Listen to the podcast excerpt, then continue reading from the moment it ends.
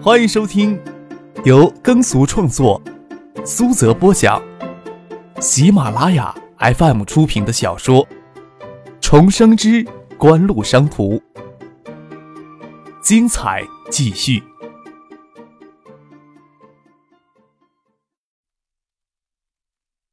第二百七十五集，陈静。干练大方的从他精致的坤包里拿出名片，与邵志刚互换。看到名片上的名字，自然就知道是谁了。他到海州来，不可能不了解一些海州市的风情人物，特别是赵景荣、谢瞻等人，早就将邵志刚视作为唐学谦、张克一系。从刘明辉那里，又可能知道更多他们合作的细节。张克策划了四凤桥项目。邵志刚是具体的执行人，他们之间的合作最早开始于那时。邵志刚有许多地方是让刘明辉钦佩的，刘明辉也是为了拔高自己的需要，都一定程度上拔高了具体在张克身边的那群人，不仅包括苏京东、周游、鲁庆生、蒋威、蔡飞娟等人，也包括盛清、邵志刚等人，当然也包括张克的堂叔张之飞。这间的酒吧以及这半条巷子的风格非常独特，大概是我在国内见到最美的建筑。陈信倒是一直都想跟邵志刚这些传说当中的海州商业精英接触的，不过今晚的气氛的确有些奇怪，有身处敌人的悲壮。陈静气度优雅的说道：“想问邵先生一句，你没有将这一风格贯彻整条丹景巷的计划吗？”那样的话，我想这将是海州最有魅力的一角。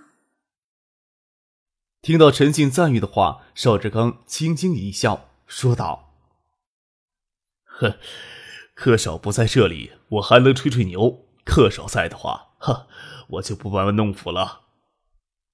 哼，没关系，允许你班门弄斧一回。”张克嬉皮笑脸的说：“他看得出陈信生对这里也非常感兴趣。”心想邵志刚心里应该有了全盘的考虑。邵志刚笑着说：“那你可别怪我抄袭你的构思啊。”随便啦，好东西总是借钱来借钱去的。张可微微一笑，邵志刚刚这一暗捧，让他心情舒坦的很。陈静听了也微微动容，或许真相并非像刘明辉所说的那样轻描淡写。在陈记八景镇私房菜馆正式营业之后，邵志刚就有将整条丹景巷统一改造成精英的想法。只是当时力不够，好在锦湖出资陆续将丹景巷的私宅购下旗下。世纪三爷正是拉张之飞入股，规模壮大起来。他这个拿丹景巷试刀的想法就更加的强烈起来。但是市里对这片地域有整体的规划，还没有进行修正呢，又无法大规模的实施。也只能学张克的手法，逐步培育这里的商业开发气氛，也在等市里何时调整区域规划。邵志刚有了完整的方案，还想找张克商量。陈庆问他，他自然不会吐露只言片语。见张克也毫不介意，心想：丹景巷整条街的物业差不多都给景湖买了过去，有什么好的方案计划，说出来也不怕别人捷足先登。笑着说道。单景巷是内向外接的结构，内向有二十六座院落形成的青砖夹道，这才是名副其实的单景巷。酒吧开门的这一侧旧称是街市，现在叫后街，位于福田大厦背后的意思。看不到青砖夹道，对面也都给拆建的成沿街的是商铺。单景巷的地理条件很优越，需要考虑的是如何利用现代建筑技术，保持原来的建筑风格，并使其融之更多的商业元素。形成一个集餐饮、休闲呀、住宿、旅游、购物综合性的消费场所。简单的将自己的思路说了一下，邵志刚看着张克，克少，你觉得怎么样？张可摸着下巴想了一会儿，邵志刚的想法很不错，不过对海州的商业容量考虑有些乐观了，而且沙田西片商业区会陆续建成。而这一片的商业区都缺乏统一的规划，没有完整的经营思路，可以无序混乱好一阵子，才可能形成好的商业气氛。对丹景巷这边竟然有些负面影响。张克看着，斜坐在他对面的许思。你觉得怎么样呀？还好。许思揉了揉眉心，倒没有想到张克第一个就要问他的意见。少给些正面的鼓励呗。邵志刚笑着说：“还好是多高的评论呀，有些想法可都是课上陆陆续续提到过的。”设想当然非常不错。见邵志刚对这项目非常大的热情，许思也不知道怎么说合不合适了。我觉得，要是在稍稍大一些的城市，一定会非常成功。陈静说道：“我倒觉得不错。欧洲有些地方人口规模只相当于国内的城镇，却又有相当有特色的文化休闲街，时尚的元素也是吸引年轻人的地方。邵总的计划能实施下去，这里一定会是海州最风情无边的一角。”许思柔媚的脸庞淡淡的笑着，见陈静也十分期待的样子，他就不再说什么了。张克说道。陈小姐，你对这方面有独特的见解？见解倒谈不上。陈静笑了笑，他的确给改造丹景巷的计划迷住了。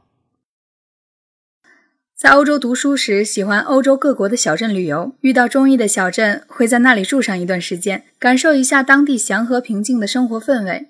这在国内就可遇不可求。我觉得这里不是仅指丹景巷，丹景巷往东一直到那条河。那条河叫疏港河。张可告诉他那条河的名字。一直到疏港河的建筑，让一个人在雨夜或者阴霾的下午，走在青苔石板道上，走进颓败的巷尾，一定有相当不错的感觉。这是海州现在最能吸引我的地方。这就是你说的可遇不可求。张可轻轻一笑，嘿。大概你还没有那个时间推开那些斑斓的院门进去看一看，都是一个个真实窘迫的生活。夜里路灯都没有，他们在夜里或者阴霾的下午，在青苔石道上走着，不一定会有不错的心情呀。古城古镇旅游开发在国内还没有兴起，丽江古城也是给年初的大地震毁掉大半就算这些古镇开发起来，游人如织，那会只感到自己是游人而已。不会留下来住一段时间那么奢想，这也是过度旅游开发的恶果，只会让人蜻蜓点水的一样掠过，真正的感触也不是那么深刻。不过话又说回来，陈静出身富贵，可以悠然自在的在欧洲各国小镇旅游，也能保持很高的格调与品味去追求理想当中的精神家园式的存在。可惜国人绝大多数不能如此。再说沙田人的生活状态，也没有必要跟陈静细说什么。张可看着许思，浅浅笑着。许思在这旮旯地方出生，上幼儿园，上小学，上中学，一直到现在，他对这地方的感情，大概不是陈静所能感受的。陈静倒是感觉到了张克话里的一丝轻蔑，借着微醉的酒意，睁眼看着张克：“难道你有更好的想法吗？”我这人脑袋不够用的很，哪有什么想法呀？张克胡乱推脱，邵志刚问道：“真的不可行？我想想吧。”张可颔首说道，昂头招手叫侍应生过来买单。陈姐倒是义气的又说了一句：“怎么不行？”大概今夜压抑久了，语气还有些重，抓住张克的手臂，本意是不让他买单，只是前面的语气太重，他自己都有些吓到。后面的一句话就卡在喉咙里，没有说出来。这动作就好像逼张可回答自己的问题一样。啊！张可不晓得陈静为什么这时候会有些失控，笑着说：“咱们是商人，做什么事情不能以追求理想中的精神家园为目的。要说精神家园呀，老邵这个方案商业化的痕迹也太重了一些，也不会太符合陈小姐内心真正的想法吧。”啊！陈静心脏猛然跳了一下，有些无措的放开抓住张克的手臂，心想：自己真的那么容易被别人看透吗？有着失魂落魄的伤感。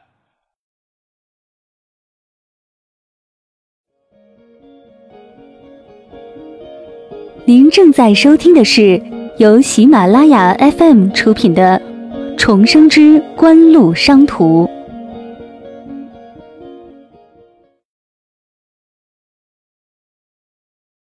侍应生拿着账单走过来，张可掏出钱包付账。陈信还没有从他的情绪里恢复过来，也就没有抢着买单。走出酒吧，张可让夫俊送陈信生、艾莫替他们的助手回宾馆。张可让丁怀将他的车留下来，让邵志刚载丁怀回家去。用不用让老邵顺便载你一程？陈静想解释一下自己最后的失态，等着张可送陈信生他们离开。见张可问自己，摇了摇头，又指了指福田大厦的高端：“我就住那里。”张可这时候记起来，福田大厦主体是办公楼。不过最高的几层还是给当初产权式的酒店公寓了。谢谢南有时候还是有些头脑的。邵志刚从车窗里探出头来，做了一个随后电话联系的手势，就开车走了。张和手插在外套的大兜里，许思也是。他们就等陈静离开，两个人可以再走一走。刚刚，陈静想解释刚才失态的原因，又发现很难开口。说说嘴，却又是刚才的话题。你真觉得不可行吗？语气缓了缓。我这段时间都听说你的商业天赋如何如何令人惊艳，你真觉得不可行？你还真是执着呢。张克觉得女人执着一些，倒不是些什么劣质的品性。漂亮的女人尤其会给别人可爱的感觉。说道。高成本、无利润甚至负利润经营或许可行，不过这生意谁做呀？是吗？陈静不无遗憾的感叹了一句，挥手示意再见，便往福田大厦走了过去。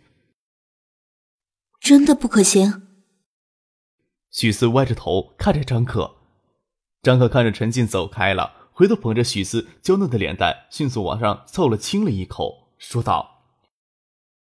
你说可行就可行，不可行就不可行。还有人从酒吧走出来，许四红着脸从张克的手掌里挣脱开，娇嗔薄怒的说：“我可是认真的问你啊！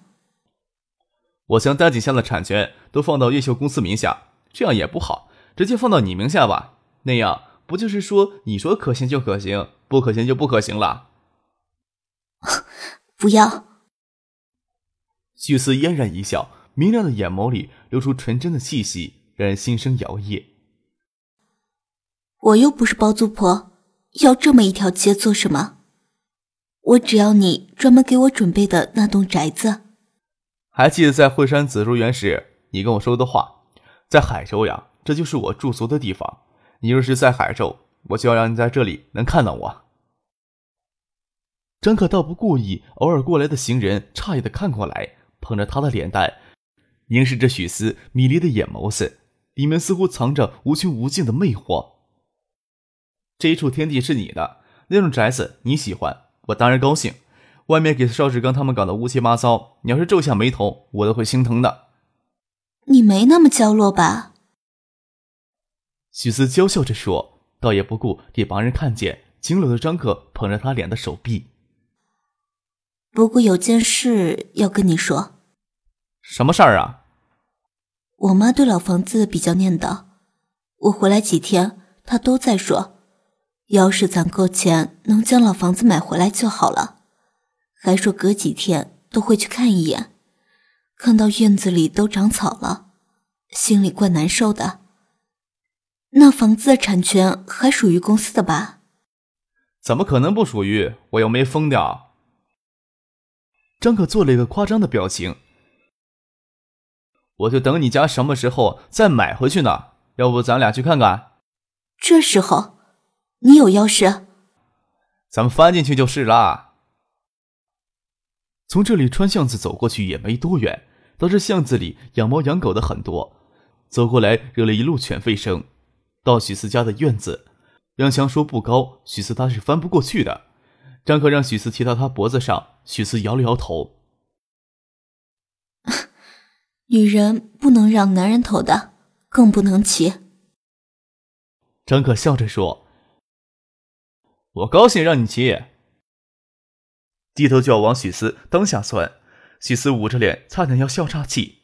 他家虽然搬走了，前后邻居还是老邻居，他可不敢这时候发出声音来，给张克顶到院墙退不开，只得骑到他脖子上，抱着他的头慢慢起来。张克感觉后脖子温热的，鼻端有淡淡的香气，让许思骑在头上。他先翻过去，再让许思骑在他脖子上下来，许思就会勇敢一些，只肯坐在张克的肩膀，从他怀里滑下来。空锁了竟有一年的时间，院子里的青砖铺地长出些杂草，之前也清理过，杂草有也不算多，虽然不比许思，张可在这里也有许多回忆。院子里的葡萄架子还在，还记得站在凳子上摘葡萄的事情，还记得在他家故意睡在许思床上的事情，都是忘不了的。张可与许思翻进院子，到底是惊动了前面的人家。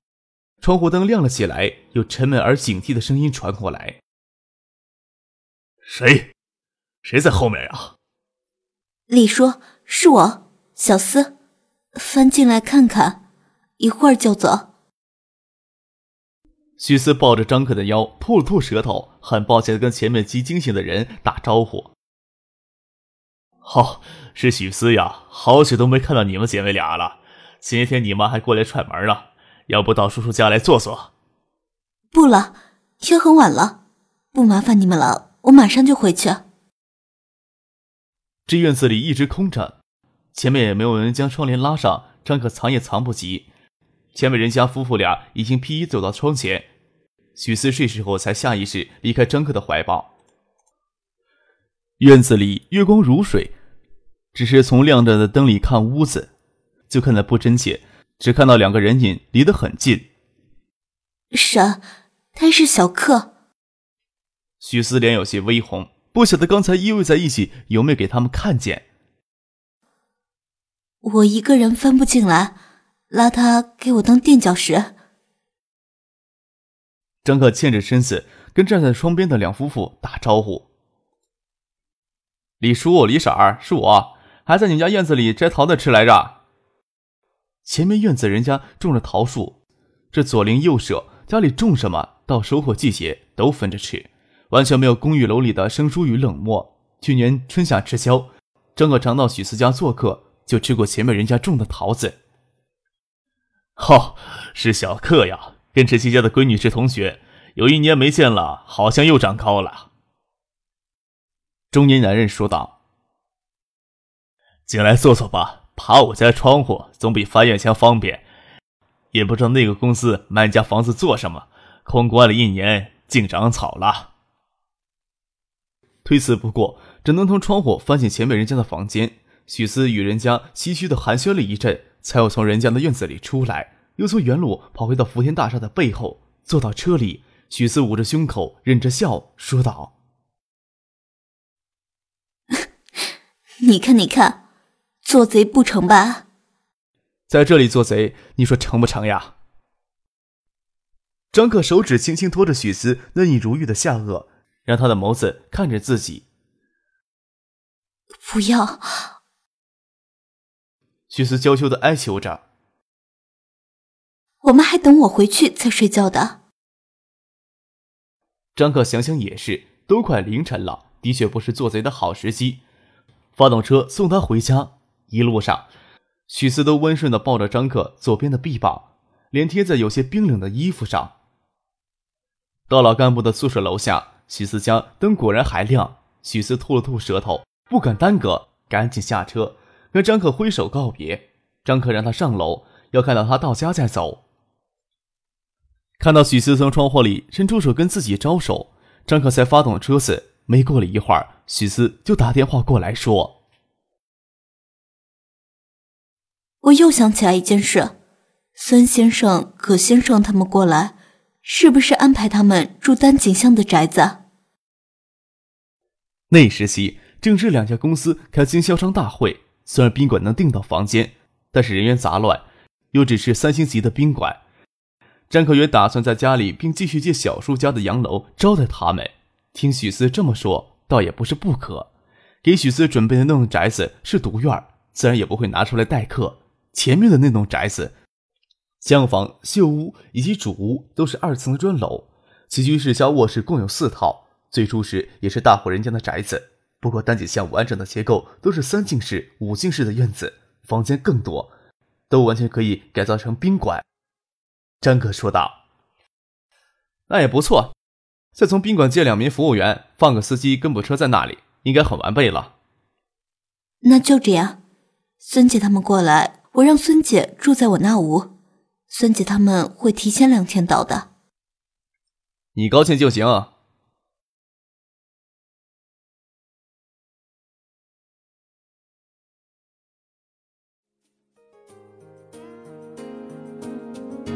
听众朋友，本集播讲完毕，感谢您的收听。